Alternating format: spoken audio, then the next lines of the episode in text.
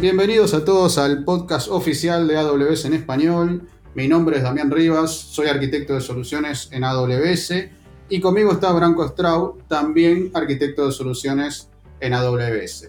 Y hoy vamos a continuar con esta serie de charlas que comenzamos ya en el episodio anterior sobre Amazon EKS, pero en esta oportunidad, y tal como prometimos, tenemos unos invitados muy especiales. Branco, ¿cómo estás? Bien, Damián, bien, sí, tal cual. Como decís, hoy tenemos dos invitados muy especiales de, Banco Estado. Nos acompañan Fabio y Nicolás, que son líderes técnicos del proyecto de Compra Aquí. Para los que no conocen, el Banco Estado de Chile es el banco público justamente más grande, con más de 12 millones de clientes. Y estamos trabajando eh, junto a Banco Estado desde AWS hace más de dos años en distintos proyectos e iniciativas. Y hoy nos acompañan justamente Fabio y Nicolás para contarnos un poco de qué se trata Compra Aquí. Hola Fabio, hola Nicolás, ¿cómo están? Y primero si me quieren contar un poco de qué se trata Compra Aquí, si te parece Fabio. Hola Branco, hola Damián. Bueno, primero que todo, muchas gracias por la invitación. Para nosotros es un agrado estar acá conversando con ustedes acerca de la implementación de Compra Aquí con Amazon EKS. Respondiendo un poco a tu pregunta, Branco, en CompraAqui creamos medios de pagos para facilitar a las personas, las pymes y empresas a realizar pagos de forma online o presencial de manera fácil y segura. Llegamos en un momento clave del mercado ya que con todo este tema de la pandemia es imprescindible contar con medios de pago donde eliminemos el efectivo y seamos más digitales. Bueno, como todos saben, el Banco Estado cumple con un rol social y la idea de este proyecto es poder contribuir al país en su desarrollo económico y social, llevando la tecnología de pagos al alcance de todos, desde la gente que trabaja en ferias hasta las grandes empresas siempre preocupándonos del cliente final que es quien hace el pago, solucionando algo tan cotidiano como realizar un pago en cualquier comercio del país. Eso es a grandes rasgos de qué trata y las problemáticas que queremos resolver con los proyectos de compra aquí. ¿Y qué fue, digamos, lo que los desafíos o las problemáticas que se encontraron en el proceso de, de poder entregar este servicio, poder generarlo? Hola Damián, buenas tardes y muchas gracias por tu invitación. Uno de los mayores desafíos que tenemos como banco es entregar productos de calidad junto a un servicio de alta disponibilidad. Tal como menciona Branco, somos el banco público más grande y de verdad esperamos destacarnos por nuestros servicios. Sin lugar a dudas, eh, todo este proceso ha sido un gran desafío en sí, ya que como equipo somos pioneros en adoptar esta tecnología dentro del banco. Qué bueno, qué bueno, qué bueno, Nicolás, que sin duda han sido uno de los proyectos pioneros de Banco Estado junto a otros diversos proyectos que, venimos trabajando, ¿no? Sin lugar a dudas, que hayan seteado esa, esa tendencia para que un organismo tan importante pueda hacer sus primeros pasos en la nube con un sistema tan crítico como justamente lo es son métodos de pago, ¿no? Ya sea tarjeta de crédito, códigos QR, contactless, botones de adquirencia online, o sea, hay tantos mecanismos hoy en día está súper bueno que un banco tan grande y tan importante como ustedes se puedan adaptar a eso. Pero la pregunta del millón, ¿no? Porque estamos hablando de contenedores eh, en este podcast, ¿no? Con, con Damián normalmente. ¿Por qué eligieron entonces ustedes Amazon EKS eh, e para implementar la aplicación? ¿Qué beneficios encontraron, si me querés contar, Fabio? Bueno, sí, Branco. En un principio fue una difícil decisión porque la arquitectura e infraestructura que íbamos a definir iba a tener mucha responsabilidad ya que estamos hablando de transacciones de pagos. Necesitábamos un servicio autoescalable, ya sea de forma horizontal y vertical, que fuera confiable y no preocuparnos demasiado por actualizaciones o parches que requieran un esfuerzo de mantención a veces no menor. Así tomamos la decisión de trabajar con EKS. Los puntos a considerar fueron la integración certificada con Kubernetes, lo que nos da la ventaja de no tener problemas de compatibilidad en un futuro, que siempre la mirada a futuro es fundamental, sobre todo cuando se trata de que vamos a seguir creciendo. Otro punto relevante que evaluamos fue el escalamiento de nodos, en AWS podemos configurar los nodos para que realicen auto-scaling y como su nombre lo dice, esto es automático. Por otro lado, Kubernetes ayuda bastante con los balanceos de carga en los microservicios, ya que configura los HPA y aumenta o disminuye automáticamente los pods dependiendo del nivel de carga que tengan. Y esta es una práctica bastante usual en el banco cuando se trata de TPS elevada o transacciones por segundo. Todo esto es necesario ya que estamos hablando de soportar pagos y como sabemos, ellos generan millones de transacciones. Y como último punto y no menor, necesitábamos asegurar que nuestros microservicios fueran desplegados en un ambiente seguro. Y como sabemos, Amazon aplica parches de seguridad de manera automática, además de tener la posibilidad de crear grupos de seguridad a nivel de red para restringir los accesos. Con Amazon EKS logramos abarcar todos estos puntos fácilmente. Bien, ¿no? Y ese, ese es un punto también interesante porque en esto de buscar agilidad también tiene que ver con que también seamos ágiles para lo que es el ciclo de desarrollo, para manejar ese ciclo de vida de, las distintas versiones de la aplicación y también el testeo de esas versiones, asegurarnos que esté estable, poder sacarlos. Y ese es un punto que me gustaría preguntarles, ¿no? ¿Cómo manejan hoy las integraciones y los despliegues. También fuimos pioneros en este punto. Las integraciones y despliegues es un proceso que estamos automatizando y que aún nos encontramos trabajando, incorporando pruebas unitarias, pruebas de performance y revisión de código estático. Con la ayuda de Branco logramos construir un pipeline que nos permite llevar el código desarrollado por los equipos a los ambientes de desarrollo, testing y producción. Esto nos ha entregado muchísima agilidad en todo el proceso de desarrollo de software. Qué bueno, qué bueno, Nicolás. Sí, sin lugar a dudas. A ver, implementar un pipeline de, nada quizás puede sonar complejo y, robusto y sobre todo que demande tiempo, pero sin duda los, beneficios lo, ameritan, ¿no? El hecho de poder automatizar despliegues, pruebas de seguridad, despliegues en distintas cuentas, distintos ambientes. Sobre todo hay varios beneficios justamente de poder lograr este nivel de entrega continua y despliegue continuo de una aplicación. Creo que es fenomenal lo, que han logrado, sin lugar a dudas. Pero cuéntenos un poco también de cuáles fueron los beneficios obtenidos con la implementación de la aplicación en, AWS, ¿no? Pero, pero de un lado más del negocio, quizás. Contanos, Fabio. Bueno, por el lado del negocio nos entregó flexibilidad y rapidez, lo que es fundamental para entregar filters a producción lo más rápido posible para entregar valor. Lo simple que puede llegar a ser crear un clúster en EKS y poder desplegar hacia él fue vital y el negocio nos ha agradecido bastante este punto. Otro de los beneficios es una baja considerable en el gasto de la infraestructura, ya que esta varía dependiendo de cuánta infraestructura estamos ocupando y podemos bajar el aprovisionamiento cuando no lo necesitamos de forma prácticamente online. Y el gasto de mantención es otro punto considerable debido a que, como mencioné hace un rato, Amazon administra las actualizaciones hacia el clúster.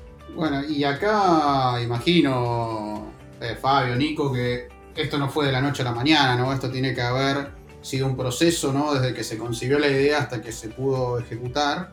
Y ahí me gustaría que nos cuenten cuánto tiempo tardaron para poder construir esta solución. Nuestro MVP, que tenía como objetivo disponibilizar el primer producto banco estado dentro de AWS, considerando un equipo de tres personas más la ayuda de Branco, demoró aproximadamente dos meses. Esto eh, considerando las etapas de diseño, desarrollo de APIs, microservicios e infraestructura. Qué bueno eso, Nicolás. La verdad que es sorprendente el hecho de que puedan armar estas pequeñas células, llamémoslo, ¿no? Ponerles un nombre quizás y poder em, hacer pruebas o, un piloto y realmente iterar de forma veloz sobre una aplicación o un producto. La verdad que creo que es uno de los grandes beneficios de la nube, ¿no? Poder experimentar, probar, puede haber fallado y quizás ese producto se retira o nunca sale al mercado, pero el hecho de que justamente el caso de ustedes haya sido eh, un caso de éxito, ¿no? De que pudieron en unos meses desarrollar de forma rápida esta prueba de concepto y haber salido a producción como están hoy en día, la verdad que es, es, un, es un gran logro, sin lugar a dudas, y vale la pena destacarlo. Y contanos un poco, Fabio, también, ¿algún consejo o recomendación para otros clientes que nos están escuchando quizás hoy en día? ¿Cómo construir aplicaciones en, en AWS? Sí, mira, el mejor consejo o experiencia que le podría dar al menos a la banca que son nuestros pares sería que los bancos hoy en día tienen la posibilidad de subirse a la nube y no es solo un sueño o algo lejano. En nuestro caso sería difícil implementar en la nube en un comienzo y creo que en todo lugar donde nunca se ha utilizado de tener ciertas fricciones o miedo. Pero bueno, luego de convencernos y todo el análisis que se realizó logramos dar el puntapié inicial y fue una gran decisión ya que, como te comenté, nos trajo muchas ventajas. Entonces, eso es en resumen, no es solo un sueño y creo que con ganas y actitud lo inalcanzable es posible. Bueno, bien, y esto imagino igual que es, nada, es un primer paso de muchos, si Dios quiere, ¿no? Y pueden contar un poquito más sobre los próximos desafíos que están buscando superar, los próximos pasos para compra aquí. Como banco tenemos muchos desafíos por delante, incluso estamos ampliando nuestro equipo de trabajo. Por otro lado, queremos comenzar a utilizar los servicios serverless que ofrece AWS. Hemos realizado varias POC y los resultados han sido buenísimos. Estamos encantados con esta tecnología porque nos permite enfocarnos 100% en el desarrollo de software. Bueno, está, bueno sin dudas evaluar varias, varias arquitecturas, ¿no? No solo quedarse en el mundo de contenedores, sino también una, una posterior evolución al mundo de serverless, ¿no? Donde podemos justamente escalar quizás eh, sin preocuparnos por unidades de cómputo, ¿no? Por CPU, ni por memoria, ni por nodos. Simplemente evolucionar una aplicación o agarrar pequeños componentes de, de aquí o cualquier aplicación y y eso sin lugar a dudas poder eh, hacer este refactor y, transformarlo a una aplicación serverless. Pero creo que es un buen camino y un buen desafío que tienen sin lugar a duda para, para adelante. Y me queda una pregunta, Fabio, em, porque la verdad que, a ver, es una aplicación súper crítica, ¿no? Manejan información de, tarjetas de crédito, de pagos, de adquirencia, datos de, de, clientes, ¿no? Al fin y al cabo, siendo un banco súper importante con la cantidad de clientes que ustedes tienen. ¿Cómo, cómo segurizaron, cómo, cómo atacaron un poco la, el approach de la seguridad de la aplicación? Bueno, en el banco los estándares y exigencias de seguridad son de los más altos que existen. Primero que todo necesitábamos cerrar la red para que nuestro clúster viviera en una red privada. Para ello utilizamos Amazon VPC con el que logramos tener una red privada en la nube y poder crear grupos de seguridad también para ir cerrando y aislando accesos. Luego de eso, a nivel de prácticas de desarrollo utilizamos, por ejemplo, KMS de Amazon para encriptaciones obviamente asimétricas. Y a nivel de autenticación, Amazon entrega varias herramientas, por ejemplo en API Gateway, para segurizar los endpoints dependiendo del caso de uso, como OAuth con Cognito, API Key o incluso llaves con certificados. También para nuestras integraciones con proveedores, por lo general utilizamos una VPN montada en Amazon. Entonces, todas estas herramientas críticas, entre varias otras, fuimos utilizando para lograr abarcar cada ítem de seguridad que necesitábamos. Por otro lado, el equipo de seguridad del banco siempre nos están apoyando con un ethical hacking y nos van levantando si encuentran algún nicho de seguridad en cada footer que vamos entregando. Porque en el banco nos tomamos la seguridad en serio. Bueno, muy bien. Está muy bueno todo lo que nos están contando y está claro que también seguramente sobre la mesa habrán tenido muchísimas opciones, ¿no? Desde para ejecutarlo on-premise o implementarlo en la nube. Y en este punto me gustaría que nos cuenten por qué eligieron AWS. Sí, como tú mencionas, Damián, existen varias alternativas, desde hacerlo en premise hasta realizarlo en cualquier otra nube.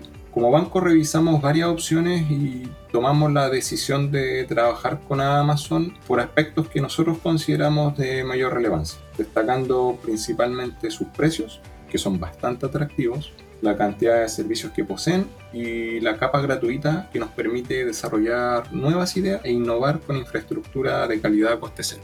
Todos los desafíos los hemos logrado resolver ya que disponen de una amplia gama de herramientas, desde el manejo de llaves con KMS hasta balanceadores de carga. Otro aspecto a mencionar es el excelente soporte entregado. Lo destaco como uno de los mejores. Sin lugar a dudas, AWS fue una gran elección.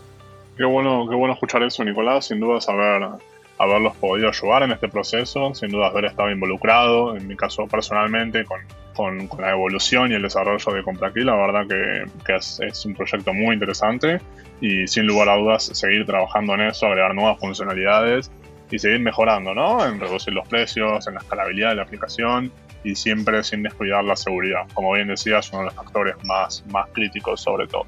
Muchas gracias Nicolás, muchas gracias Fabio por esta, por esta invitación y sobre todo Damián. Sí, bueno, gracias Fabio, Nicolás, Branco, muchísimas gracias por su tiempo y sobre todo por, por compartir esta experiencia, este caso de éxito que han logrado trabajando en equipo, en conjunto, tanto Banco Estado como, bueno, como AWS, para que compra aquí sea un éxito hoy en día. Y bueno, sin más, esperamos para la audiencia que este capítulo haya sido de su agrado y que lo encuentren de utilidad. Recuerden que leemos cada correo que nos envían. La dirección es amazon.com. Mi nombre es Damián Rivas y hoy me acompañaron Branco Straub junto con Fabio San Martín y Nicolás Maturana de Banco Estado. Muy buen día para todos y a seguir concluyendo.